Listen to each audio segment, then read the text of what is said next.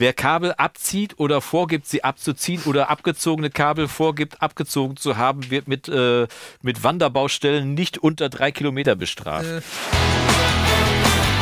DRW-Versteher, dein Podcast im Recording-Blog mit Björn und Jonas.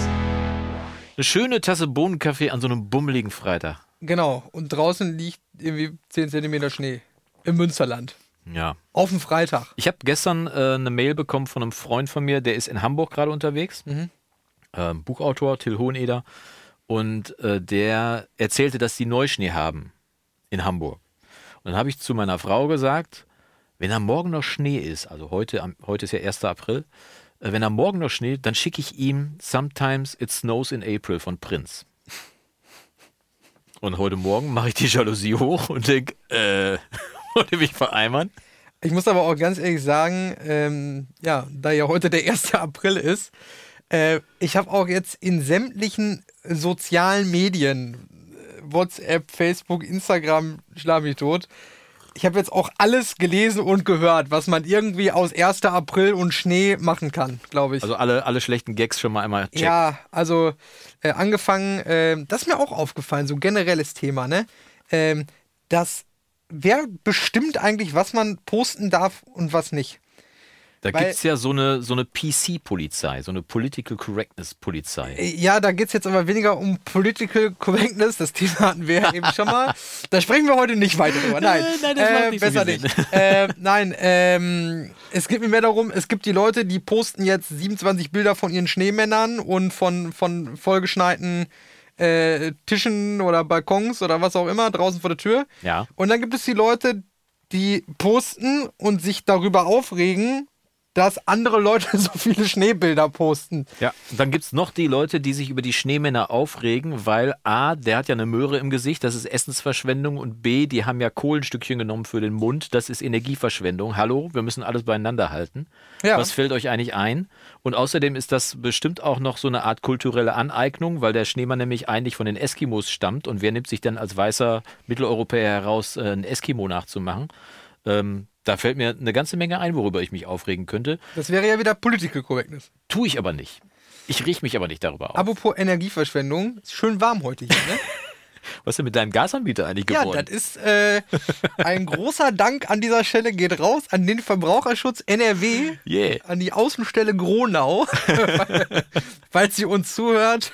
ja, okay, alles klar. Aber wo wir gerade bei warmen Worten sind, können wir ja auch mal einen schönen Gruß an die Leute, die uns zuhören, rausschicken Jau. und uns mal vorstellen. Mir gegenüber sitzt, äh, wir sind hier gerade im schönen Storia Mastering Studio hier in Holtwig und mir gegenüber sitzt der ich habe es mir eigentlich zurechtgelegt. Der Master of Disaster wollte ich sagen, aber das passt nicht so richtig. Deswegen nenne ich dich die goldenen Ohren von Holtwig Björn Schlüter. Schön, dass ich da sein muss.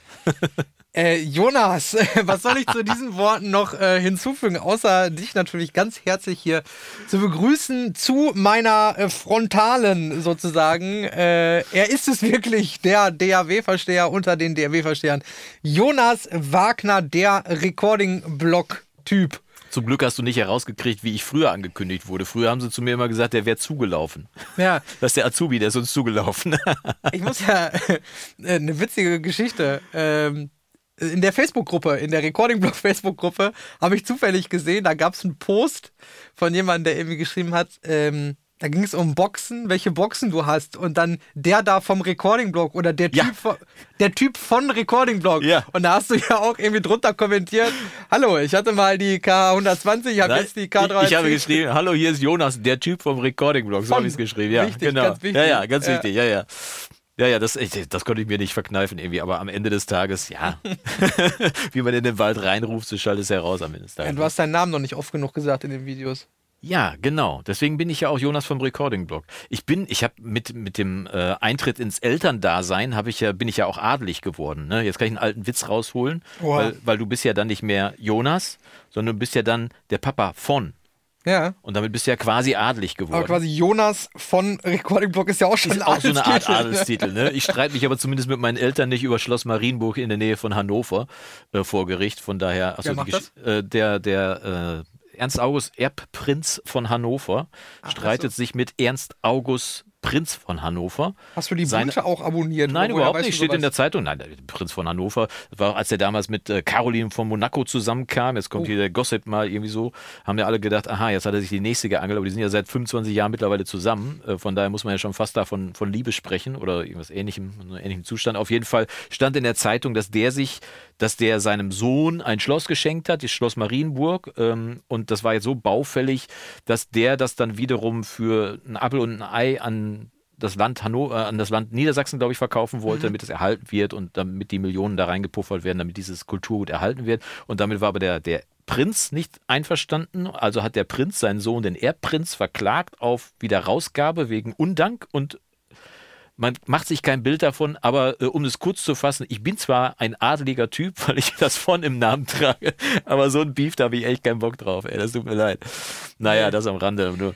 Gut, ganz abgesehen davon, mit so einer Burg oder nee, Schloss hast du gesagt, ne? Mit so einem Schloss könnte man ja schon ein bisschen was anfangen, ne? Das, äh, aber da schließt sich der Kreis, denn die erste Straße, in der ich gewohnt habe, war die Marienburger Straße. Marienburg ist die Burg, um die gestritten wird. Ja. Die Marienburger Straße, das trifft sich ja fast schon, ne? Du hast aber nicht in Hannover gewohnt. Nee, die war in äh, Coesfeld, die Marienburger Straße. Die ist immer noch in Coesfeld übrigens. Ich fahre ja. da äh, und. Äh, Coesfeld ist noch da. Ich habe heute noch. A, das und B, immer wenn ich zu dir fahre, fahre ich genau an diesem Haus vorbei, in dem ich gewohnt habe, als ich geboren wurde, bis ich sechs habe ich da, glaube ich, gewohnt, bis fünf oder sonst was. Ja. Also die ersten fünf Jahre meines Lebens in Marienburg. So, das ist aber jetzt am Rande, jetzt haben wir genug Gossip gesprochen.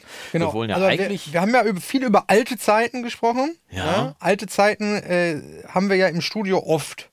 Heißt, wenn wir jetzt hier sitzen und sprechen, äh, und wir das ja aufnehmen. Ja. Das, pass auf, das wird jetzt eine super Überleitung. Okay, ich sitze. Wochenlang dran gearbeitet. Mhm. Wir sitzen jetzt ja hier, äh, das ist ja die Gegenwart, ja. Für die, für die Hörer ist es quasi schon wieder die Vergangenheit, weil ja. ihr hört es ja am Sonntag und es ja. ist ja Freitag. Ähm, aber in zwei Wochen müssen wir ja schon drüber nachdenken, dass wir diese Audioaufnahmen möglicherweise auf einem weiteren oder auf mehreren Systemen speichern. Jetzt könnte man sagen, ein Versuche Backup dir zu folgen. Ja. Ah, ein Back oh Gott, ah. ich habe schon gedacht, wo kommt er denn wo raus? Ja, tatsächlich. Ja. Wir wollten über Backup sprechen. Tatsächlich. Ich habe beim letzten Mal gesagt, dass wir vielleicht über Backup-Strategien sprechen wollen. Das finde ich eigentlich einen interessanten Ansatz, weil ganz viele Leute tatsächlich immer wieder schreiben, hey, wie handhabst du das eigentlich? Mhm. Einmal dein Dateimanagement und einmal deine Backups wo wir jetzt mal, wir machen mal ein halbes Tutorial aus diesem, aus diesem Podcast einfach mal. Und ich frage dich einfach mal, weil du hast ja, du hast ja am Tag mit immens vielen verschiedenen Titeln zu tun. Während ich vielleicht am Tag einen Titel mische mhm. oder den auch vielleicht nur pro Woche nur einmal mische, äh, hast du ja täglich teilweise mit drei, vier Sachen zu tun, wo du dann Sessions anlegst äh, und so weiter, die dann abspeichern musst, die dann datenrechtskonform, keine Ahnung, speichern muss irgendwie äh, und auch sicher. Hast du, wie ist deine Strategie da im Vorgehen? Also grundsätzlich bin ich da äh, schon sehr penibel in dem mhm. ganzen Ding, aber tatsächlich jetzt gar nicht so High-End-mäßig unterwegs, dass ich jetzt irgendwie sich selbst spiegelnde ähm, Platten oder Server äh, äh oder sowas habe. Tatsächlich nicht, nee. Ähm, was mir tatsächlich sehr wichtig ist, wie du schon gesagt hast, Dateimanagement. Also bei mir ist eigentlich immer der gleiche Ablauf. Ähm, ich fordere klingt, klingt jetzt so fordernd. Ich wünsche mir von meinen Kunden immer, ja. dass sie die Datei nach einem ganz bestimmten Schema äh, benennen. Mhm. Ja, das kriegen sie von mir vorher genannt. Vorne ähm, ist das Jahr, also in dem Fall wäre es jetzt 2022, mhm. da kommt ein Spiegelstrich, dann kommt der Artist-Name, also der, mhm. der Name der Band oder des mhm. Künstlers, wieder ein Spiegelstrich, dann kommt der Songname, ja, mhm. dann dahinter das Wort Mix in Großbuchstaben mhm. und dann dahinter in Klammern die Sample Rate und die Bittiefe. Okay. Wenn es ähm, mehrere Versionen gibt eines Tracks, zum Beispiel in der äh, gerade so in, in, Schlager im weitesten Bereich gibt es immer viel, dass dann noch eine äh, Instrumentalversion mhm. oder eine Halb-Playback-Version äh, mit unterstützendem Gesang quasi drin für Live-Auftritte oder so äh, gemastert werden. Ähm, und wenn es mehrere Versionen gibt oder Radio-Edits oder was auch immer, dann das noch dahinter. Ja, das ist quasi. Also welcher Edit das quasi ist. Genau. Aber dann hast du ja so einen, so einen Dateiname. Genau, das ist ein Tages. ziemlicher Dateiname. Aber für mich ist insofern wichtig, dass ich erstmal, wenn ich die Session anlege, weiß ich, in welcher Sample Rate, in welcher Bittiefe lege ja, ich die Session. Aber da könnte man ja auch einen Beipackzettel für machen.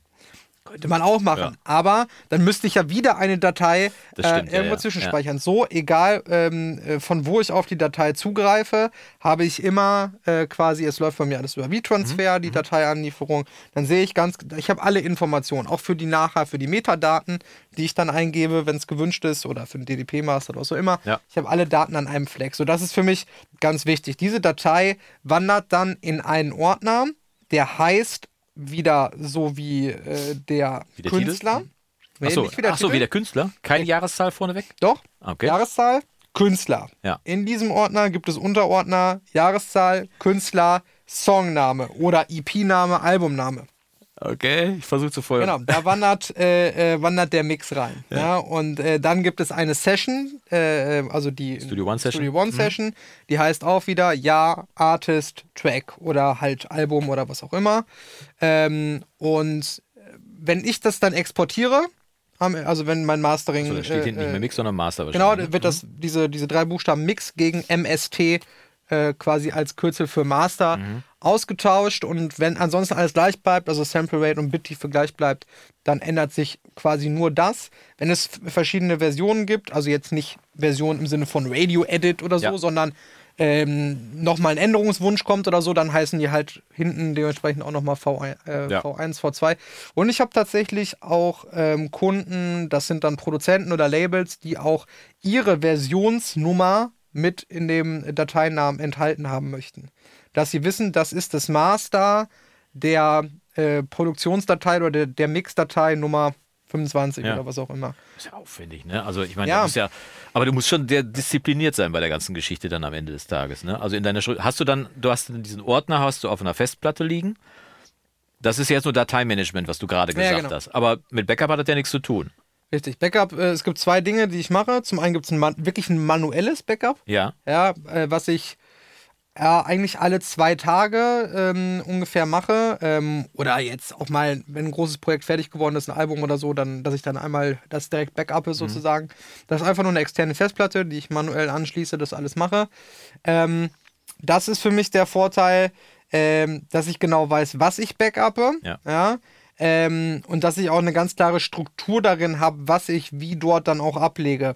Ähm, am Ende des Tages so, bei mir ist es ja nicht so, dass, dass es äh, in den Sessions so große Unterschiede gibt. Wenn man jetzt natürlich produziert oder mischt, ja. gibt es ja mit Sicherheit verschiedene Arbeitsstände, die man wiederherstellen möchte, wo das auch ultra wichtig ist am Ende des Tages, weil du ja auch alleine 40, 50, 60 Wave-Dateien zum Beispiel in einem Projekt hast. Bei mir ist es in, in der Regel bei einer Single, bei einem Single-Mix ist es eine Wave-Datei, ja. die da drin ist. Ja, äh, das war's. Ja, mehr, mehr, mehr ist sozusagen in diesem ganzen File-Ordner ja nicht drin. Ja. Ne?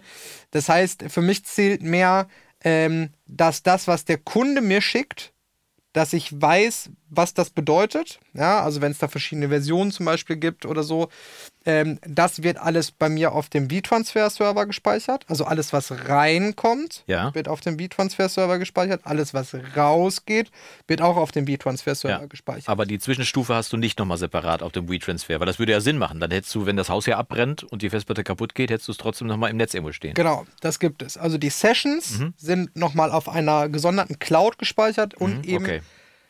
äh, sowohl angelieferte äh, Dateien als auch rausgeschickte finale Dateien und Sessions sind auch manuell auf einer Festplatte. Ja. Also im Prinzip ähm, ist alles mindestens zweimal, äh, teilweise dreimal vorhanden. Das ist mit Sicherheit jetzt nicht die klügste oder vielleicht auch nicht die, die effektivste Backup-Strategie. Ja, aber es geht ja erstmal darum, dass man, dass man äh, Zugriff für verschiedene Situationen herstellt. Auf der einen Seite, wenn Ransomware zum Beispiel deinen Rechner äh, lahmlegt und dafür sorgt, dass du irgendwie dein Rechner verschlüsselt wird, du hast irgendwie aus Versehen auf den falschen Link geklickt, irgendwie ein, irgendein, äh, irgendein russischer übermotivierter Hacker hat deinen Rechner komplett platt gemacht, irgendwie kommst also an die Daten nicht mehr ran, dass du dann trotzdem noch eine Möglichkeit hast, irgendwo auf deine Daten zuzugreifen. Haus brennt ab, Festplatte geht kaputt, sonst was irgendwie, dass du dann eine Möglichkeit hast, auch nochmal an die Daten ranzukommen. Ja. Ne? Die andere Frage ist natürlich, wie, wie, wie lange muss man solche Daten zum Beispiel vorhalten bei der Geschichte? Ne? Also wie, wie oft hast du schon auf ein, eine Mastering-Session von vor fünf Jahren nochmal zurückgegriffen? Wahrscheinlich nie, erst einmal ist früh genug, sagt meine Mama immer. Nee, ne? schon, ist schon vorgekommen, ja. aber ganz, ganz selten. Ja. Und selbst da muss man ja auch sagen, es wandelt sich ja im Laufe der Zeit sowieso immer eine Menge. Ähm, Natürlich ist die Daten zu haben immer gut und die mhm. Session zu haben. Ja. Auf der anderen Seite ähm, kommt natürlich immer darauf an, was jetzt genau gewünscht ist. Ich hatte zum Beispiel mal, ähm, so gar nicht so lange her, dass dann äh, nachträglich noch eine, ähm, auch eine Instrumentalversion ähm, gemacht werden sollte ja. oder, oder eine Teilinstrumental, weiß ich nicht mehr, irgendwie sowas für irgendeine Live-Geschichte war das. Für ein Halbplayback oder sowas. Ja, ja, ja. irgendwie sowas. Ähm, und das war tatsächlich eine der ältesten Sessions, die ich dann mal aufgemacht habe oder so. Aber selbst da äh, waren nicht mehr alle Plugins äh, äh, in Benutzung sozusagen, die ich in der Session hatte. Und äh, bei mir hat sich ja Andere auch in externe letzten, Geräte. Ne? Genau, in den letzten Jahren auch viel ja. in den analogen Geräten dann äh, hat sich bei mir in der ganzen Gain-Staging-Struktur äh, viel getan, also mit welchem Pegel ich auch rausgehe mhm. dann in die analogen Geräte, ja. mit welchem Pegel mein Konverter arbeitet intern. Also das ist schon schwer, das äh, herzustellen. Am Ende des Tages ist es dann manchmal einfacher, Ein einfach zu sagen, zu ich master ja. das halt neu ja, äh, und nehme mir quasi das originale Ding einfach als Referenz und versuche mich daran anzugleichen. Ne? Ähm, ja, deswegen, genau. das, da stelle ich mir halt die Frage nach der Sinnhaftigkeit, wie, wie sinnhaftig das ist, so eine, so eine Mastering-Session dann wie lange auch immer noch mal vorzuhalten. Ne? Also wenn ich, wenn ich das jetzt auch mal auf mich übertrage, ne? wenn ich irgendwo einen steinalten Ordner aufmache und eine alte Logic Station starte, dann sind vielleicht auch nicht mehr alle Plugins ja. drin, aber dann habe ich vielleicht Bock mal wieder an einem Song zu arbeiten oder so, den nochmal weiterzuentwickeln oder vielleicht einfach die rohen Spuren nochmal rauszuspielen, nochmal neu zu mischen oder sonst was irgendwie. Aber, äh, aber bei manchen Dingen denke ich auch, warum habe ich die eigentlich noch überhaupt? Ne? Also wirklich. Ne? Und äh, wenn ich das jetzt mal weiter übertrage, ich rede ja immer davon, dass ich viel Video mache. Das ist eigentlich der Hauptgrund, warum ich so Probleme mit meinem Plattenplatz immer wieder habe, weil Video braucht einfach viel Plattenplatz. Ne? Und ich habe im Rechner habe ich äh, 2, 4, 6, 8, 8 Gigabyte SSD-Speicher oder sogar 10 mittlerweile drin, weil Video halt so viel Platz braucht. Und mhm. wenn ich was wegsortiere, dann kommt das. Terabyte, oder? Nicht Gigabyte. Terabyte, ja, Entschuldigung. Habe ich Gigabyte gesagt? Nein, ich meinte Terabyte. Ähm, und dann, dann kommst du halt unfassbar schnell an den Punkt, wo du feststellst, okay, ja. was behalte ich jetzt eigentlich noch so? Und neulich habe ich tatsächlich irgendwas einfach weggeschmissen, weil ich gedacht habe, okay, das habe ich noch. Meine Backup-Strategie ist letztendlich, ich habe ja einen Mac, der Mac läuft bei mir über äh, eine Time Machine, die immer parallel mitläuft. Das heißt, mhm. die macht quasi permanent Backup. Das heißt, ich habe mindestens den Stand von vor 10 Minuten und könnte den Rechner auf den Stand von vor 10 Minuten zurücksetzen, selbst wenn der jetzt gleich explodieren würde oder so. Und äh, das ist schon mal sehr, sehr sinnvoll. Dann habe ich das, äh, dann habe ich nochmal ein separates Verzeichnis auf einem NAS drauf liegen, wo ich so immer mal jeden Monat was hinschiebe. Ich habe noch eine große, ich glaube, 8 Terabyte Platte, wo ich die Videodateien drauf schiebe. Aber ich habe im Netz tatsächlich nur die Daten für meine Homepages und für, für den Premium-Bereich liegen tatsächlich, dass ich da nochmal drauf zugreifen kann. Die sind dann in der Cloud gespeichert. Den Rest vertraue ich mehr oder weniger darauf, dass das Haus nicht abbrennt oder dass zumindest eine, eine Sache funktioniert. Eigentlich müsste ich das. Wir haben damals in der alten Firma, wo ich gearbeitet habe, da habe ich eine bessere Strategie gehabt. Da habe ich tatsächlich den kompletten Server nochmal gespiegelt ins Netz. Klar, mit einem, mit einem kostenpflichtigen Service irgendwie, aber so, dass du dann wirklich, wenn das Haus abbrennt, dann hast du halt ja. jede Nacht das Backup nochmal vom Vortag und kannst theoretisch am übernächsten Tag mit einem neuen Server weiterarbeiten. Aber. Ich habe mir da auch große Gedanken gemacht. als ich letztes Jahr, ne, ist mittlerweile schon zwei Jahre her, ne?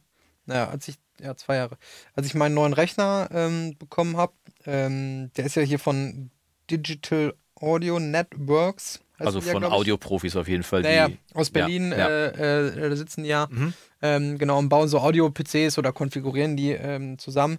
Ähm, und da habe ich auch darüber nachgedacht, irgendwie äh, über eine Backup-Strategie, ja. ob es sinnvoll ist. Ich weiß von vielen anderen äh, Studioleuten, äh, die auch ähnliche Systeme, also gespiegelte Server dann haben und sowas. Aber wie du schon gesagt hast, ich habe mich da einfach gefragt, macht es Sinn am Ende des Tages? Natürlich macht immer Sinn, Daten vorzuhalten, zu ja, halten, ja. Äh, zu haben.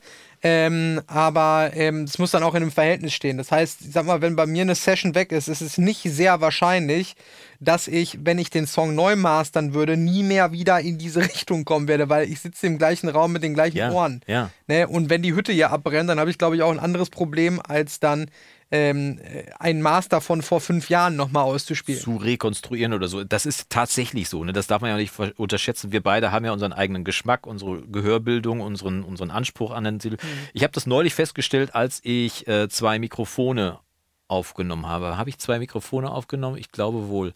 Zwei verschiedene Mikrofone habe ich aufgenommen. Ich habe eine Aufnahme gemacht mit den beiden Mikrofonen und habe erst das eine Mikrofon kurz mit einem Equalizer auf Solo geschaltet und dann auf, mit dem Equalizer kurz so geformt, wie ich es haben wollte und habe dann das gemutet, habe das andere Mikrofon genommen, mit einem Equalizer kurz so geformt, wie ich es haben will, und habe dann zwischen den beiden hin und her geschaltet und festgestellt, die haben nahezu identisch geklungen, obwohl ich sie unabhängig voneinander, ja klar, habe ich direkt hintereinander gemacht, ne? Aber da war ich wirklich doch mal baff, dass ich gedacht habe, guck mal, du bist in der Geschmacksbildung, in der Gehörbildung schon so weit, dass du auch mit unterschiedlichen Quellen mhm. das rekonstruieren kannst und dahin kommst, wo du sein möchtest. Und das ist natürlich ein Wunsch, den viele Leute auch haben, die Musik mischen, da so geschmackssicher zu sein, tatsächlich das reproduzieren zu können. Das, was die Pros halt machen, die jeden Tag irgendwie mit dem gleichen Anspruch, mit dem gleichen in Anführungszeichen guten Ergebnis hinten rauskommen, wo der, wo der Amateur wirklich lange schraubt an Titeln und irgendwie nie zum Ziel kommt irgendwie. Das, das ist ja so das Typische, ja. ne? War, glaube ich, letzte, letzte Folge oder in der Pilotfolge. Ähm, es gibt Leute, die, die, die mischen ein halbes Jahr an einem Track rum. Ja. Immer wieder äh, wird da aufgemacht, nochmal wieder und äh, ja, genau. Und was passiert? Es wird natürlich jedes Mal anders. Ja, definitiv. Ähm, und wenn man dann, äh, wenn solche Leute dann zum Beispiel auch zu mir kommen ins Mastering, das ist ganz, ganz häufig, sie schicken mir einen Mix. Mhm. Ja, hör mal rein, dann schreibe ich vielleicht ein Feedback, äh, oder ich schreibe definitiv ein Feedback, aber ja. ich schreibe vielleicht, ja, ist alles gut, vielleicht äh, äh generell, weiß ich nicht, die Vocals ein dB leiser oder so, oder das und das bei der Snare so dann wird der Mix nochmal überarbeitet. Äh, dann kriegst du einen Mix, wo du schon denkst, okay, da ist jetzt nicht nur die Snare dB mhm. lauter mhm. und die Vocals dB leiser oder so, sondern das ist komplett anders, weil ja. da nochmal wieder äh, zehn Versionen wahrscheinlich dazwischen lagen jetzt. Ne? So, dann sagst du, okay, alles klar, masterst den Track äh, nach bestem Wissen und Gewissen. Dann kommt zwei Minuten, nachdem man die Datei hochgeladen hat, das Master, kommt dann, yo, klingt super, total genial, irgendwie, was hast du denn alles gemacht? Und zwei Wochen später kommt man, du, ich habe mal am Mix nochmal was verändert. Kannst du den eventuell nochmal eben. Das ist natürlich eine große Falle. Ne? Also eine, eine riesige Falle, ja.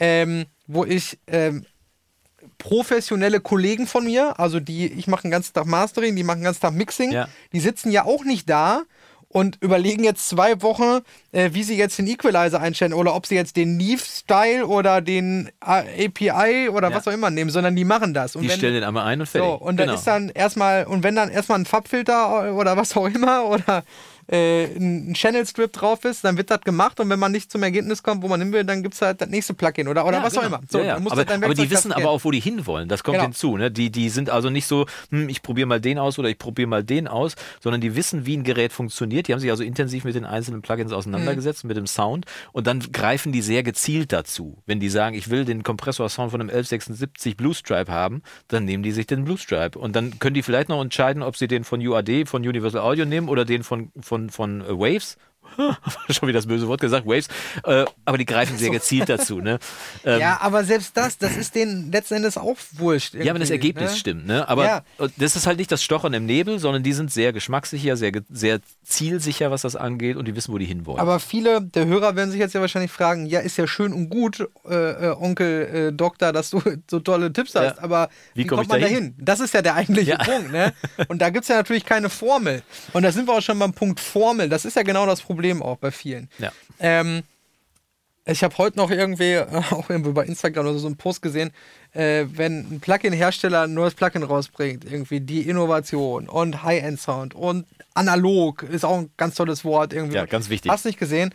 Ähm, irgendwie, wenn man sich wirklich mal einfach die Challenge setzt, das machst du ja auch in letzter Zeit häufig, haben wir schon drüber gesprochen, einfach weniger ist auch mehr. Ne? Ja. Das sagt sich immer so einfach, aber am Ende des Tages, es macht wirklich also die, die Unterschiede, ne, wenn man sich dann acht Stunden lang äh, vor YouTube irgendwie verkriecht, um sich Videos anschaut, wie irgendein verrückter Professor. Ich bin ja nicht unschuldig an der ganzen Geschichte. Ich mache ja nun mal so viele Videos. Ja, dafür, ne? aber, aber anders. Äh, anders. Ich meine jetzt wirklich, es gibt ja diese, äh, diese, diese Channels auch, die sich nur darauf konzentrieren, ist jetzt der Waves SSL Channel Strip ja. besser oder der UAD oder der Brainworks oder was auch immer. Und das suggeriert ja äh, am Ende des Tages, natürlich gibt es da Unterschiede, ja, ist ja klar. Das sind auch nochmal andere Codes, irgendwie, die dahinter stehen. Ja, aber Unterschied heißt ja nicht besser oder schlechter, heißt genau. ja nur anders. Anders. So. so.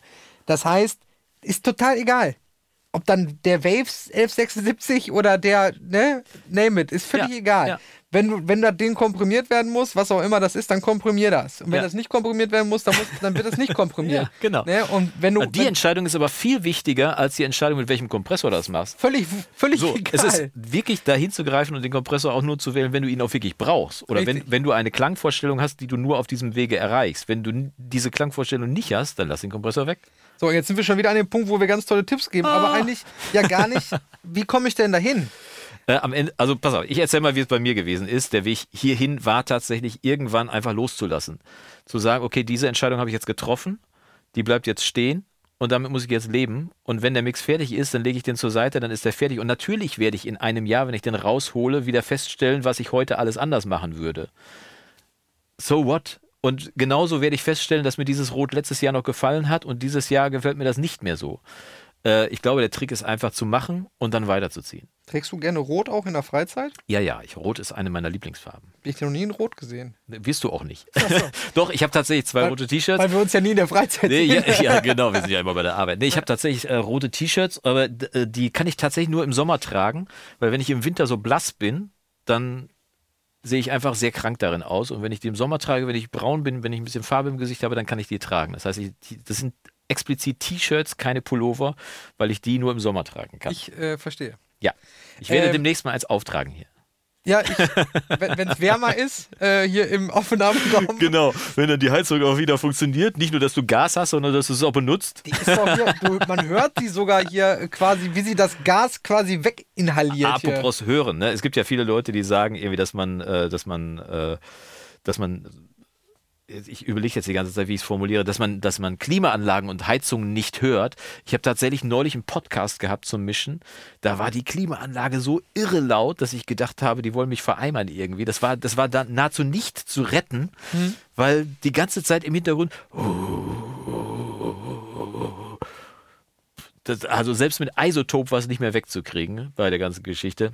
Hast du denn bei AX quasi ein Sample davon gemacht und dem das als äh, Lernmaterial gegeben. Nein. Das ist das Beste, was du machen kannst. Ein Sample vom nicht, Rauschen zu machen. Ich weiß gar nicht, wie das heißt, dieses Tool. Das heißt äh, Spectral Noise. Äh, irgendwie so, ne? Dingsbums. Dann ja. nimmst du halt einfach einen Ausschnitt ja. und sagst, hier, pass auf, kannst du zum Beispiel auch machen, ja. wenn du in einer Vocalaufnahme einen sehr lauten Klick hast also weil, weil der, äh, weil du, der, der, Kopfhörer war sehr ja, laut. Ach so, ja, so. Mhm, genau, ja. Äh, genau. Kannst das du den muss man genau dazu sagen. Ja, genau, ja, genau. und dann nimmst du einfach den Klick, äh, der ja meistens irgendwo sowieso als Audiodatei dann auf dem, auf dem Rechner rumliegen ja. hast, ne, wenn du jetzt den aus Studio One nimmst oder so. Und dann haust du ihn einfach da rein und dann äh, äh löscht er das quasi einfach, löscht er die Phase aus. Ah, nicht schlecht. Also, ähm, ja. ja, Isotope ist auf jeden Fall ein großer Freund, wenn es ums Reparieren geht. Aber da war es tatsächlich so, also der, derjenige saß auch zu weit vom Mikro weg, also viel Raum Oha. drauf, unbehandelter Raum, dann die Klimaanlage irre laut, dann äh, war es ein dynamisches Mikrofon, wenn du da nicht nah genug dran sitzt, dann hast du halt extrem viel vom Drumrum irgendwie. Ne, warte mal, war das? Der, doch, der hatte einen SM7, aber hat er relativ weit weg ge gesessen. Aber egal, wir können, können das abkürzen. Irgendwie, ich musste diese Datei zum Glück nicht reparieren, sondern es gab dann noch eine weitere Aufnahme, die dann näher am Mikrofon dran war, wo die Klimaanlage dann halt nicht so stark war und wo ich dann Schwein gehabt, nochmal drum weißt, was rumgekommen gut ist. Jonas? Nee, was ist gut? Das wird immer alles perfekt machen, ne? Das ist mein großer, das große Problem daran, dass ich oft einen höheren Anspruch habe als der derjenige auf der anderen Seite, der dann, der dann vielleicht den Aufwand, den ich betrieben habe, gar nicht hört. Also das ist ja ganz, da habe ich ja noch nie drüber nachgedacht. Ja, ne? nee, aber du steckst wirklich richtig viel Zeit rein, Energie, auch viel mehr als eigentlich wirtschaftlich wäre. Genau. Äh, aber oft wird das gar nicht wahrgenommen. Ich, kann, ich weigere mich aber von meinem Anspruch zurückzutreten. Darf man nicht. Nein. Darf man keinen Millimeter. Nein, null. Das will ich auch gar nicht. Ja. deswegen habe ich den, also deswegen gehe ich da auch oft ran und sage, ja komm, dann lege ich halt noch eine Stunde drauf und editiere nochmal äh, das und das alles raus, irgendwie, damit es halt wirklich auch, damit auch ich mir das gerne anhöre. Mhm. Und dann bin ich auch zufrieden mit der ganzen Ja, genau. Ich habe ich hab da ein ganz großes Problem und das nennt sich Schmatzer. Oh ja. Schmatzer, mhm. Klicks, äh, ich, äh, gut, haben wir, glaube ich, auch schon. Also, ich glaube, wenn man sich 20 Videos oder Podcast-Folgen von uns beiden anschaut, komischerweise reden wir 15 Mal über Mauf die Klick von RX, aber tatsächlich ist es so, dass ich da persönliches Problem mit habe, mit Klicks und Mundgeräuschen und Schmatzern. Und ich habe das fast bei jedem Track, der zu mir kommt, zum Mastern, egal ob von, ich sag jetzt mal, von einem Hobbymischer oder so äh, oder von, von Profis, ähm, ich gehe wirklich jedes Mal mit Isotope RX manuell durch den ganzen Song ne, wirklich mit, äh, mit diesem äh, äh, Frequenz- und Time-Tool, also markiere den Schmatzer, der dann da raus muss, weil ansonsten werde ich wahnsinnig, äh, wenn ich das mache. Wenn ich dann am Ende den Leuten erzähle, dass ich da noch, äh, gut, dauert jetzt auch nicht so lange bei einem 4-Minuten-Song irgendwie, bis auch in nicht in vier Minuten, darauf aber in wollt, sechs Minuten. Darauf wollte ich ne? gerade hinauskommen, Genau. weil wenn du das bei einem zwei Stunden Podcast manuell machst, dann bleibst du Das nämlich dran. Ne? Ja. Das, wenn, das würde ich ja auch nur, äh, nur dann manuell machen, weil ich natürlich dem Algorithmus jetzt nicht vertraue, wenn ich das auf einen Stereo-Mix drauflege, dass es dann wirklich nur Mundgeräusche raus sind und nicht vielleicht die Transienten von der Ja. Snare oder Ja, so. ja, ne? Ähm, deswegen mache ich das da manuell. Aber da bin ich auch mal ganz stolz dann und erzähl, guck mal, da sind jetzt keine Schmatzer. Waren da Schmatzer drin? ja, gar nicht aufgefallen. Äh, ja, natürlich nicht. Ne? Ähm, das ist aber eben auch ganz, ganz viel, ähm, wenn man darauf trainiert ist, auf solche Dinge zu hören. Genau, ne? du bist wenn eingeschossen. du Genau, wenn du mischt oder wenn du produzierst, hast du ganz andere Probleme und ganz an, ja, und Ja. auch ganz andere Baustellen, über die du nachdenkst. Äh, da denkst du drüber nach, ob du jetzt den Synthi-Sound nimmst oder vielleicht doch den oder äh, ob die Gitarre vielleicht noch einen Millimeter mehr verzehrst oder Aber so. du musst ja auch sensibilisiert werden dafür. Ich habe zum Beispiel Genau. Schmatzer auch nicht wahrgenommen, bis mir jemand unter ein Video geschrieben hat, was ist mit deinen Schmatzer. Das war dann, da gibt es dann so einen Fachbegriff für, das ist dann so eine Schmatzerphobie oder sonst was irgendwie. Schmatzophobie. Ja, so ungefähr. Da gibt es Okay. tatsächlich einen echten Fachbegriff in Wahnsinn. lateinischen Wörtern dafür. Und ich dachte erst, er will mich vereimern. Habe ich, glaube ich, auch schon mal hier erzählt. Aber das war tatsächlich so. Dann habe ich darauf geachtet, dann war ich sensibilisiert und dann Mhm. habe ich verstanden, okay, alles klar, finde ich auch nicht cool. Habe dann mir Mausklick besorgt und dann war es raus. Soll ich, soll ich dir noch mehr Musik versauen? Nee. Ich mach's trotzdem. Ich habe es befürchtet. Das ist auch etwas, äh, was, was ich ganz, ganz schrecklich finde, ähm, was mal mehr und mal deutlich weniger zum Tragen kommt. Wenn die Bassdrum, Ja? ja, okay. die Bassdrum, es gibt ja die Philosophie, dass du wirklich den Grundton der Bassdrum, der Kick, im äh, Key, also in der Tonart des Songs stimmst. Ja, wenn Stimmen du jetzt, solltest, ja, wenn ja, du ein genau. E spielst, ja. dass du dann auch den Grundton E in der Bassdrum stimmst. Ja. Gut, äh, Das macht ja auch sagen, prinzipiell erstmal Sinn. Macht Sinn, machen aber jetzt die wenigsten so explizit natürlich. Ja. Ist auch, ich sag mal, oftmals zu vernachlässigen, weil es einfach keine Probleme gibt. Aber äh, Szenario ist dann wirklich, keine Ahnung, der Song ist in E. Die Bassdrum ist vielleicht auch noch schlecht gestimmt, also nicht nur dann äh, nicht in der Tonart, sondern äh, schlecht. Das heißt, hat auch gewisse Resonanzen, gewisse Obertöne, die auch gar nicht rein sollen. Und dann liegt sie vielleicht irgendwie tatsächlich Beim Fiss.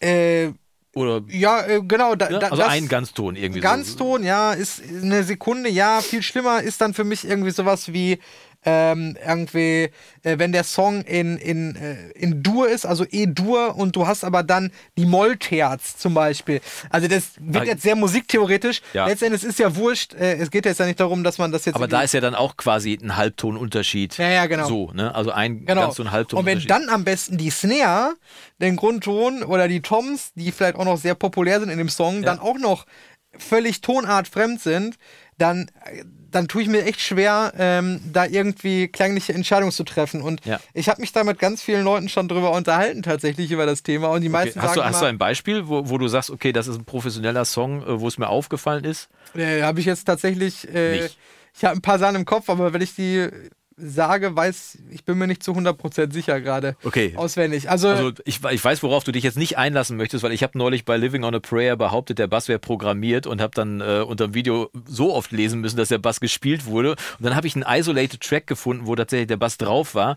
Ich habe gedacht, so spielt doch kein Bassist irgendwie. So ganz komisch irgendwie. Das, das spielst du auf einer Klaviatur, aber nicht auf dem Bass. Ja. Aber tatsächlich war es ein echter Bass. Da habe ich mich also weit aus dem Fenster gelehnt. Genau. Aber ich hatte den Stereo-Track vorliegen. Die anderen hatten die isolated Tracks und konnten mal eben aus sicherer Wissensbasis behaupten irgendwie. Und ich habe gedacht, na gut, ich habe es halt so gehört. Ja, deswegen will Ja. ich mich da jetzt nicht so weit aus dem Fenster lehnen. Aber äh, es passiert doch häufiger, als man denkt, äh, äh, dass das äh, Tonart fremd ist dann, ne? Und äh, dann ist es auch ganz, ganz schwer, ähm, gerade wenn man Probleme sowieso im Bassbereich hat. Ne? Also, äh, ich sag mal, das passiert schon häufig eher so bei Home-Studio-Aufnahmen oder im Proberaum oder Ja. so, wo natürlich auch gewisse Faktoren, wo man selber der Engineer, Produzent und vielleicht der Schlagzeuger ist oder so. Ja, ja. Das sind natürlich dann alles Sachen, wo du von außen auch keine Meinung bekommst dann in dem Moment oder kein Feedback. Äh, ist ja doppelt schwer, äh, das dann auch noch zu hören und einzuschätzen. Da freut man sich vielleicht einfach nur, dass das Signal sauber und druckvoll ist oder wie auch immer. Ähm, aber ich habe das ganz oft, dass ich einen Song höre und denke, oh je, oh je, da kriege ich echt, da kriege ich echt Kopfschmerzen. Okay. Aber ich habe dich ja nicht ohne Grund die goldenen Ohren von Holtwig genannt. Also es ist ja schon so, klar bist du auch ein bisschen drauf eingehört, du hast die Musiktheorie im Hinterkopf und du, du kannst das identifizieren oder so. Ne? Sagen wir mal, 99 Prozent der Zuhörer am Radio werden es wahrscheinlich nicht identifizieren können. Aber Trotzdem ist es nicht zu vernachlässigen, weil das, was du gerade gesagt hast, wenn du im Mix Probleme hast, irgendwie deinen Bassbereich druckvoll mhm. zu behalten oder so, wenn du da irgendwelche Obertöne hast oder auch Grundtöne hast, die einfach dissonant sind zueinander, Richtig. dann ist es halt einfach schwierig. Natürlich, äh, so ein Bass bewegt sich, weißt du, der Bass spielt äh, den Grundton, spielt die Terz, die Quart, die Quint, der Ton bewegt sich selbst. Äh, aber wenn das Verhältnis dann zur Bassdrum immer ein schiefes ist, dann, dann hast du irgendwie, dann kannst du zwar nicht benennen, was nicht stimmt, aber es stimmt was nicht. Ja, ja genau. Ne? Da ist auch ganz oft ein Problem. Ähm, ich hoffe, dass ich jetzt diese, den theoretischen Begriff da auch richtig raushaue. Intermodulare äh, Verzerrung müsste das sein. Intermodulation Distortion. Ja, müsste so okay. sein. Ähm, besagt im Prinzip, das ist mal ein gutes Thema für dich für ein Video auf jeden Fall. Das klingt jetzt mega technisch, ist ja. es theoretisch auch, aber du kannst es halt hörbar auch zeigen. Ja, ne? okay. Ähm, am besten erkläre ich das einfach praktisch. Ähm, es ist nämlich so, wenn du jetzt zum Beispiel, ähm, du hast jetzt, hast jetzt ein Schlagzeug ähm, und auf dem Schlagzeugbus äh, packst du jetzt Saturation, also irgendwie Sättigung, was ja, auch immer. Irgendwas, äh, was Obertöne hinzufügt. Genau, so. Tape oder irgendwie ja. Röhrenkram oder sowas. Ne? Dann produzierst du ja, ähm, viele werden sagen, ja, ich mache das immer, weil äh, der Effekt, der daraus resultiert, ist gut. Ja. Ne? Ist ja erstmal ein legitimes Argument. Genau. Gefällt mir. Bei so. 90% der Leute wird es wahrscheinlich ein dB lauter. äh, aber äh, ja. Nein, will, will, ich ja gar nicht sagen. So, ähm, im Gegenzug dazu packst du Saturation, Sättigung, was auch immer, auf einzelne Segmente. Also in dem Fall zum Beispiel jetzt auf die Bassdrum, auf die Snare und auf die Toms. Mhm. Oder von mir aus auch auf alle Elemente. Ja, ja, ja. So, das heißt, in dem Moment wo du es auf die einzelnen Elemente packst, wird eine Verzerrung anhand der, des Frequenzspektrums dieses Elements. Ja. So, Bassdrum, Grundton, sei jetzt mal 60 Hertz. Ja. So, irgendwo bei 3 Kilohertz den, ähm, den Klick, den, den Attack. Mhm. Ne? So, das heißt, äh, du produzierst jetzt vielleicht 60 Hertz Grundton bei 120 Hertz äh, äh, quasi die erste die Oktave, die Oktave ja. ne? und so weiter. Ähm, wenn du jetzt beispielsweise auf dem Drambus das Ganze machst, produzierst du natürlich zum einen ähm, immer von den, von den Grundtönen oder eben von den stärksten Frequenzen äh, dann äh, die, die jeweilige Modulation, die Obertöne. Die mhm. Obertöne. Ähm, aber dadurch, dass es natürlich ein äh, äh sehr äh, abwechslungsreiches Frequenzspektrum ist, kriegst du auch diese Intermodulation, wie auch immer. Du wirst es dann äh, recherchieren nochmal und besser erklären. Ähm, Hoffentlich, oder, oder, ich habe gerade Angst. Oder genauer erklären. Und was daraus entsteht, ist eigentlich der Effekt, ähm, dass natürlich auch nur, wenn du es wieder eins zu eins miteinander vergleichst, ja. das ist wahrgenommen nicht so schön klingt, nicht so wohlig, weil du ja. eben Dinge hinzufügst, die dann. Dissonanzen quasi. Genau, die ja. Dis, einfach genau, die ja. Dissonanzen erzeugen. Ja. Ne? Ähm, auch ein interessanter äh, Fakt, wo man das zum Beispiel auch machen kann, ist, wenn du mehrere Kompressor oder mehrere Equalizer, die jetzt auch irgendwie analog äh, äh nachgemacht sind oder sowas, oder auch Limiter zum mhm. Beispiel benutzt, dann erzeugst du ja auch immer quasi Distortion, eine Verzerrung, die hinzufügst. Wenn du mehrere hinzufügst, dann erhältst du auch, Beispiel, erster Limiter kommt rein, am Ende der, der Mastering-Chain. Ja. Du erzeugst gewisse Obertöne dadurch. Ja. Kommt der zweite Limiter rein, der erzeugt erstmal wieder seine eigenen Obertöne mhm. und Obertöne anhand der Obertöne. Oh ja. So, und irgendwann. Das potenziert sich dann Genau, du, hast, du erzeugst quasi Dissonanzen ja, ja, ja. Äh, äh, im Laufe der Zeit. Das ist natürlich umso größer das Bild, also Mixbus, Drambus, Bassdrum, sage ich jetzt mal. Das wären jetzt so drei Angriffspunkte. Das heißt, umso weiter du zurückgehst, umso mehr erhältst du wirklich nur Obertöne anhand des Frequenzspektrums des Elements, was du auch wirklich hören willst. Aber heißt das, dass du, dass du dann solche Saturation-Tools auch möglichst nur auf den obersten Ebenen einsetzen würdest? Also jetzt nicht auf jeder einzelnen. Theoretisch, ne? Na, wenn du auf den untersten machst, dann potenziert sich ja mit, mit Stück für Stück, also äh, sagen wir andersrum, würdest du, würdest du Saturation Tools nur auf den Hauptbussen benutzen oder würdest du, äh, würdest du die da eher vermeiden und dann auf den einzelnen Elementen Ich würde haben? da Saturation ansetzen, wo ich Saturation haben will. Ja? Um zu hören, was passiert. Und zu hören, Ja. was passiert. Ja, ne? Und dann mal wirklich zu sagen, okay, zum Beispiel äh, Punkte, wo dann wirklich Saturation Sinn macht, klar, kann überall Sinn machen, aber gerade auf einer Snare zum Beispiel, Macht ganz oft, ne? Äh, wenn du sie durchsetzungsfähiger haben möchtest im. Mix oder auf einem E-Bass oder auf den Vocals, wenn es vielleicht ein bisschen aggressiver ist oder so äh, oder aggressiver sein soll, ne? durchsetzungsfähiger. So, dann, dass man wirklich mal sagt, ich möchte da Saturation haben, da setze ich die jetzt ein und nicht äh, ich brauche jetzt hier äh, die Röhrendinger, weil äh, Macht man so. ne, war im Ja. Angebot bei irgendwo. Ja. Ne? Waves. Was? ich darf nicht mehr, ich habe mir vorgenommen, ich werde jetzt ein positiverer Mensch. Gut. Und ähm, lässt dann nicht mehr so viel über Sachen, die ich nicht mag, sondern spreche viel lieber über Sachen, die ich gerne mag. Ja, lässt doch nicht über Sachen, die du sowieso nicht benutzt.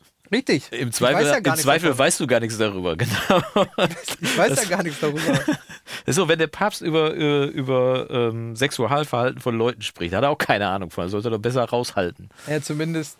Ja, Er sollte da weiß, keine Ahnung ja. von haben. Ja, sagen wir mal so. Okay, Wer wir weiß. gucken ja auch nicht unter seine Bettdecke. Uh, Ja. Gott, ah, Bilder, Bilder. Äh, Jonas, wir, wir müssen noch äh, ähm, äh, ein Thema besprechen. Äh, hast du mir letzte Woche, nee, vor zwei Wochen gesagt, das dürfen wir nicht vergessen. Da geht es Ja. um äh, Müssen wir das oder- Mono? Mono? Ja, also Mono ist ja auch ein spannendes Thema. Ne? Also wenn man, wenn man äh, den, den Einsatz und den Wert von Mono heutzutage bewerten sollte, ähm, dann gibt es ja verschiedene Ansätze. Zum einen kann man ja sagen, okay, wo ist Mono eigentlich heutzutage relevant? Ne, also warum muss ich mich als Mischer darum kümmern, wie mein Song in Mono Ich klingt? weiß wo. Warte, ich, jetzt, ich sag dir erstmal aus meiner Sicht heraus. Also, ich behaupte, dass auch heute noch 80% aller Handys zum Beispiel Musik in Mono wiedergeben. Auch wenn es mittlerweile iPhones gibt, die einen besseren Sound haben als mein Autoradio. Ähm, Im Supermarkt, da wird zwar mein Hit aktuell noch nicht gespielt, aber sollte das soweit kommen, würde da in Mono gespielt Liegt werden. aber eher am Supermarkt. Ja, äh, aber auch im Restaurant zum Beispiel habe ich schon unter der Snare von Ringo gesessen, während auf der anderen Seite des Restaurants äh, dann äh, John gesungen hat. Also im, in einem Restaurant wird auch optimalerweise die Musik in Mono wiedergegeben, damit man überall alles hört. Äh, Im Club, im Club äh, wird Musik tendenziell eher in Mono abgespielt, damit man überall den gleichen Sound hat. Wenn dein Song also im Club gespielt wird, ist Mono auch relevant. Ähm, und überall da, wo du sowieso nicht orten kannst, wo links und rechts ist, wo du ein diffuses Feld hast, auch da sollst, aber unabhängig davon, Mono ist nicht irrelevant heutzutage, finde ich. Ich finde aber auch nicht, dass es so relevant ist, dass man da eine, eine Religion rausmachen muss, dass der Mix unbedingt in Mono gut klingen will. Ich sehe Mono eher als Werkzeug im Mixprozess. Das heißt, für mich ist die Mono-Taste tatsächlich eine der Tasten am Monitor-Controller, die ich am häufigsten drücke, zwischendurch, aber mehr so als Orientierung, wo stehe ich. Überlagern sich zwei Instrumente zum Beispiel in Mono, dann kann mir das egal sein, weil der Song wird ja in Stereo gehört in meiner Wahrnehmung. Ich kann aber auch dafür sorgen, dass ich sie im Mono auch ein bisschen voneinander separiere und habe dadurch den Effekt, dass es im Stereo auch klarer wird. Und wenn ich das da als Werkzeug benutze, finde ich, das ist ein legitimes Werkzeug, aus dem ich keine Religion machen muss, aber trotzdem ein Hilfsmittel habe, das ich benutze. Und ich habe, du hast zwei Auratons auf dem, äh, auf dem Pult stehen, ich habe nur einen Auraton und der ist monoverdrahtet. Das heißt, wenn ich bei mir auf den Auraton schalte, kommt grundsätzlich erstmal der Küchenradio-Sound aus dem Auraton und in Mono raus, also Höchststrafe quasi beim Abmischen. Ne? Du bist gerade auf, dein, auf deiner super Abhöre unterwegs, äh, bist so richtig fett unterwegs und dann drückst du den Höchststrafenknopf, boing, und dann kommt das ganze Ding in Mono aus dem Auraton und du denkst, oh weia. okay, mal kurz orientieren. Ist alles da? Sind die Vocals zu laut? Nee, passt alles. Okay, alles klar, schnell wieder zurück. So. Ja. Das ist auch äh, eigentlich so ziemlich das Einzige, wofür ich die Auraton tatsächlich äh, regelmäßig benutze. Also ähm, super, um so die Balance äh, zwischen Vocals und ähm, Musik halt zu checken, so, ne? Ja. Wobei ich es halt in Stereo mache, weil, wie du weißt, ich kein besonders großer Fan oder was heißt Fan?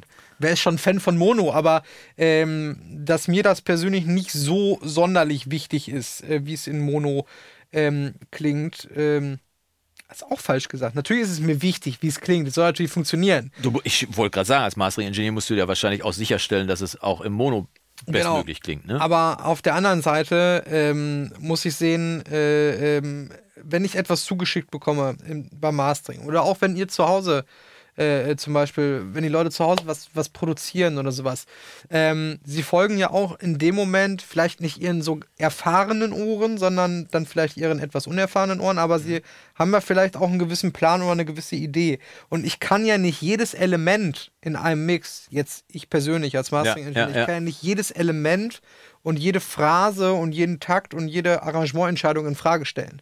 Das heißt, wenn etwas megamäßig out of face ist, weil das da quasi ähm, in dem, in dem EDM-Track da von links nach rechts äh, schwabbelt, äh, sage ich jetzt mal, oder irgendwie so ein, so ein Pad oder sowas, dann muss ich ja nicht in Frage stellen, ob das in. Natürlich ist das im Mono nicht da. Geht ja nicht. Nee. Ne? nee. Das ist eben fast 180 Grad dann raus aus der ja, Phase. Ja. Ne?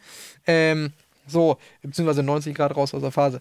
Ähm, so, äh, am Ende des Tages ist es ja einfach auch eine soundästhetische Frage. Ja? Genau, grundsätzlich gehen die Leute erstmal mit Geschmack ran. Gefällt mir das oder gefällt mir das so, nicht? Die fragen genau. ja nicht nach den technischen Daten. Und es gibt eben Musik, die funktioniert im Mono sehr, sehr gut. Ja. ja ähm, was in Mono meistens sehr, sehr gut funktioniert, sind Dinge, die ähm, auch ein, ein eher minimalistisches Arrangement haben akustische Musik oder sowas, ne? Äh, selbst wenn du Gitarrendopplung hast und sowas, aber meistens funktioniert es gut. Was zum Beispiel selten gut in Mono funktioniert, ist alles, was im härteren Rock- oder Metal-Bereich ist, weil du nun mal diese krasse Separation zwischen den Gitarren auch meistens hast. Ja, dass du wirklich komplett links, komplett rechts Ja, also zumindest hast. wenn sie von den Instrumenten nicht vorgegeben ist, die Separation. Ne? Es gibt ja, also bei ACDC kannst du beide Gitarren auch in Mono voneinander separieren. Ne? Ja, gut. Ja, es ist halt ein anderer Ansatz. Die beiden ja. Brüder haben halt jeweils ihre eigenen Parts gespielt, die aber äh, komplementär zueinander waren, ja. die sich ergänzt haben und nicht gegeneinander gespielt und überdeckt haben bei der Geschichte. Ne? Richtig. Ne? Deswegen. Gut, ja. ich meine jetzt wirklich so ganz klassisch irgendwie äh, äh, zwei Gitarren, die dann eben auch äh, das gleiche spielen. Also ja. das müssen ja nicht unbedingt die beiden Gitarristen der Band sein, aber Gitarren zu doppeln ist ja, normal. Klassisch, genau. Äh, ähm, dann bleibt ja meistens noch eine Menge über, auch Mono in der Mitte, aber eben bei weitem eben nicht alles. Ne? Ja.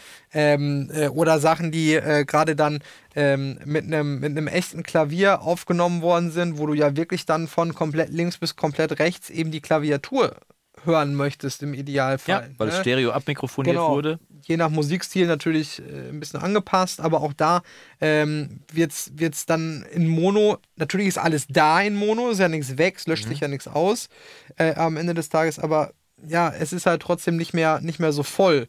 Ähm, mein Ansatz ist dann eher zu sagen, ähm, wie stereo, also wie breit ist etwas, also ein kompletter Track. Ich rede ja. jetzt nicht über einzelne Segmente, ja, ja. sondern generell. Gibt es Elemente ähm, im Mono-Bereich, also die auf beiden Lautsprechern, das muss man ja auch mal vielleicht nochmal so definieren. Mono bedeutet ja, dass auf beiden Lautsprechern gleich laut rauskommt. Das gleiche gleich laut rauskommt. Zur gleichen genau. Zeit. Ja, ja, genau. genau. Deswegen ja kommt es Mono aus der Phantom-Mitte, aus dem Phantom-Speaker, ja. den es in der Mitte nicht gibt, Richtig. den wir aber zu hören meinen. Den wir wahrnehmen. Ja. Ne? Wenn jetzt das Snare ist, die einfach in der Mitte ist, dann kommt aus beiden Lautsprechern exakt zur gleichen Zeit derselbe, das gleiche Signal, genau. Genau, das gleiche Signal raus. Und äh, wenn, man, wenn man das, äh, äh also genau, erstmal muss man. Das gleiche Signal im gleichen Level, äh, Pegel natürlich. Gleicher ne? Pegel, also, ja, genau. genau. Und eben gleiche Zeit. Das ja, ja, genau. darf man nicht genau. vernachlässigen, weil viele von diesen Stereo-Effekten funktionieren ja auch auf der Zeitebene, Zeitebene dass genau, sie einfach ja. nur Sachen verzögern. Ja. ja. Und wenn unser Ohr das später von rechts wahrnimmt als von links, dann ist es links automatisch lauter. Ähm, aber ich glaube, Obwohl es messtechnisch gleich laut ist. Das muss man nochmal dazu sagen. Ne? Unser Hirn interpretiert Sachen, aus welcher Richtung sie kommen, aufgrund der zeitlichen Ebene. Das heißt, kommt es zuerst von links, also wenn ein Signal auf beiden Seiten den gleichen Pegel hat, aber es ist, äh, kommt am linken Ohr etwas früher an als auf dem rechten, dann scheint es von links zu kommen, obwohl es rein messtechnisch keinen Unterschied gibt. Laufzeitstereophonie. Genau, so. Und es gibt tatsächlich keinen Unterschied. Deswegen äh, habe ich ja auch früher mal so Probleme mit dem Haas-Effekt unter anderem gehabt, weil der mhm. Haas-Effekt eben genau auf dieser zeitlichen Ebene funktioniert. Der macht zwar was breiter, aber es ist trotzdem gerichtet. Also es kommt nicht wie bei dem Wider aus beiden Speakern wird es einfach nur lauter und breiter, sondern der Haas-Effekt hat immer die Richtwirkung. Es kommt immer aus der Richtung, wo das Signal früher an dem Ohr ankommt. Mhm. Deswegen habe ich auch da immer ein Problem damit gehabt. Mal davon ab, dass der sich in Mono, da sind wir wieder beim Thema, extrem auslöscht. Ja. Und ich dann irgendwann aufgehört habe, den einzusetzen, weil mir war an, bei manchen Sachen einfach Mono so wichtig, dass ich gedacht habe, nee, da muss ich einen anderen Weg finden, das mhm. irgendwie breiter zu machen. Ja, ich glaube, ich meine, äh, das Thema wird irgendwie ist nicht mehr so wichtig oder nicht mehr so vordergründig wie vor ein paar Jahren noch gefühlt, habe ich so. Äh, ich zitiere ich so gerne Henning Verlage, Produzent von Unheilig, mhm. äh, mehrfacher Echo-Gewinner, als es die noch gab. Den habe ich gefragt, wie ist es mit Mono? Und er hat mir gesagt, ist, ist mir völlig egal. Ja. Ist mir vollkommen egal, wie das im Mono klingt. Ja. Also ja. ich glaube auch, dass es auch in der, in der Tontechnikwelt immer weniger zum Thema gemacht wird, so ja. richtig. Ne? Äh, vor ein paar Jahren war gefühlt jedes zweite Thema, irgendwie ging es immer um oder oft um Mono. Es hat sich so ein bisschen gewandelt. Ich glaube, ähm, dass wir mittlerweile einfach über ganz viele andere Dinge wie Dolby Atmos äh, ja. und Spatial Audio, Sony hat ja auch hier sein eigenes äh, Dolby, was auch immer, Atmos-Ding. Ähm, Demnächst kannst du mit so einem Handy so eine Soundblase um dich drumherum generieren, die nur du hören kannst, aber die komplettes Atmos-Surround-Dingsbums Schnubbeldubbel macht. Am Ende des Tages, wir können es runterbrechen. Ja, wir können es runterbrechen bei dem, bei dem Mono. Also ich äh, war da am Anfang auch fast schon kategorisch unterwegs, dass mir, dass es mir ganz wichtig war, dass der Track im Mono ja. gut klingt. Mittlerweile begreife ich das, wie ich das gerade gesagt habe, einfach nur als Werkzeug, um zu überprüfen, ob ich auch in Mono eine gute Klarheit habe und ob was komplett verschwindet in Mono, weil wenn es im Mono komplett verschwindet, dann wird es wahrscheinlich überdeckt und dann ist es mir wichtig, dass es halt ein bisschen hervorhebe so. Hebe so. Aber ich finde, dass man, dass man bei dem Mono eben das auf der einen Seite als Werkzeug betrachten kann, dass man auf der anderen Seite, das finde ich sehr spannend, da auch diesen historischen Gedanken anfassen kann. Ich habe zu Hause eine CD-Box und die heißt Beatles in Mono. Da sind die Beatles, da sind also alle Platten, die von den Beatles in Mono erschienen sind, sind da nochmal als CD drin. Ist super geil. Das ist so ein weißer Schuber. Da ist jede Platte, also in CD-Größe, aber mit Originalcover, mit so einem Schuber. Die Platte ist nochmal in so einem kleinen Fölchen, so eine Folie eingesetzt. Selbst, die, selbst da, da, wo die Platten früher drin waren, diese Einleger, diese äh. Papiereinleger, die sind drin mit Te Songtext, alles in Miniatur drauf. Aber das Geile ist halt, wenn du da so eine CD mal rausnimmst und du hörst dir tatsächlich mal, was weiß ich, Paperback Writer zum Beispiel an, schiebst du mal in den CD CD-Spieler rein, dann, dann macht sich eine komplett andere Welt auf irgendwie, weil der Track einfach, der hat eine Energie, der brüllt dich an. Ja. Ich habe mir die, ich hatte die eigentlich gar nicht für relevant erklärt damals. Als die rauskam, habe ich sie mir in Stereo gekauft.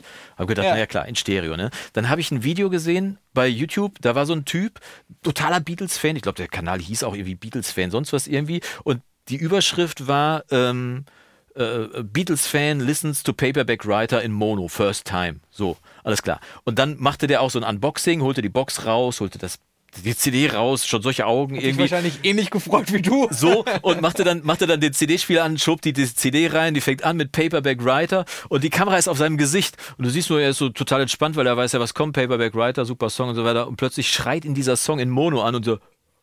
Oh, und sofort stürmt er hinten rein in sein Studio rein, nimmt sich eine Gitarre und spielt mit, weil er so infiziert war. Und dann habe ich mir die Box auch gekauft, habe das ausprobiert und muss wirklich sagen, in Mono ist das eine komplett andere Welt. Das hat nichts mit dem zu tun, was du in Stereo kennst. Ja. Jeder kennt die Stereo-Mixe von, von den Beatles, aber die sind echt miese Maue, so, das ist so ein Abfallprodukt. Das war ja auch ein Abfallprodukt damals. Ja, die, haben, die haben irgendwie einen Tag an einem Track gemischt irgendwie und dann noch eben den Stereo-Track, ja komm, Ringo an die Seite, irgendwie mit den Drums irgendwie und da so. Und du denkst so, was, äh, dieses Mono-Ding jetzt so viel Energie und dann verstehst du auch, warum dann die Leute plötzlich so früher so, so euphorisiert waren.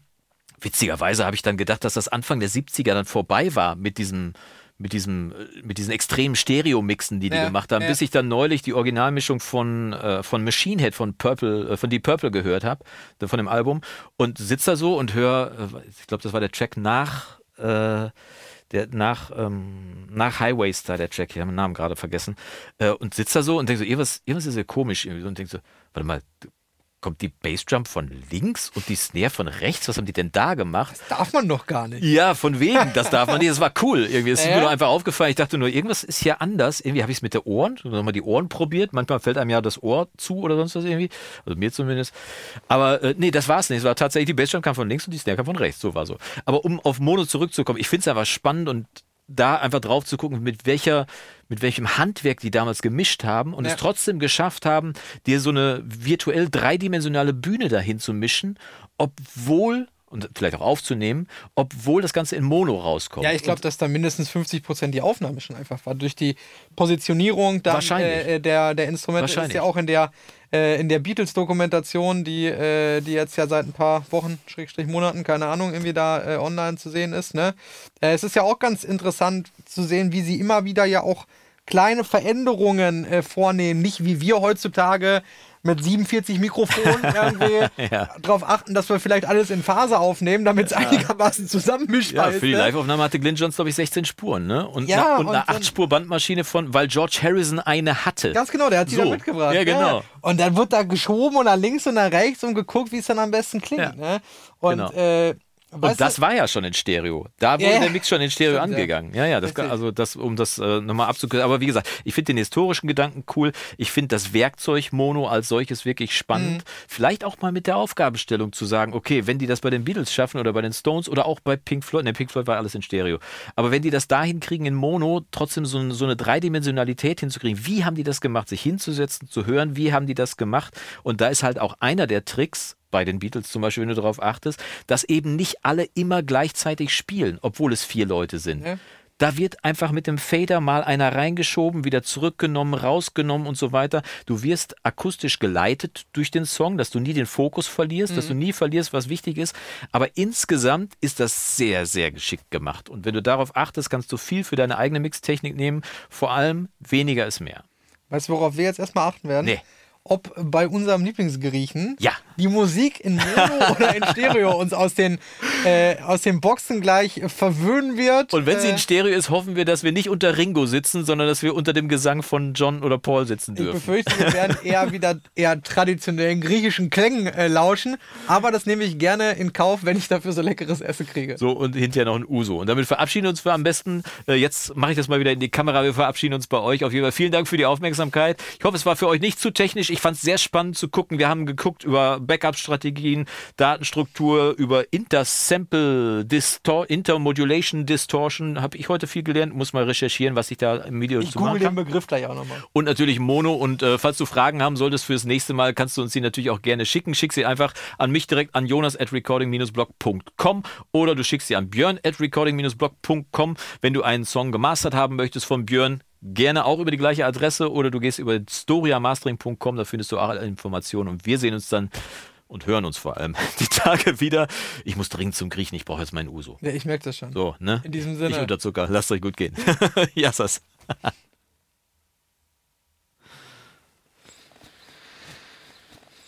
ah! Achso, ich wollte gerade schon wieder Kabel abziehen, oder? Nee.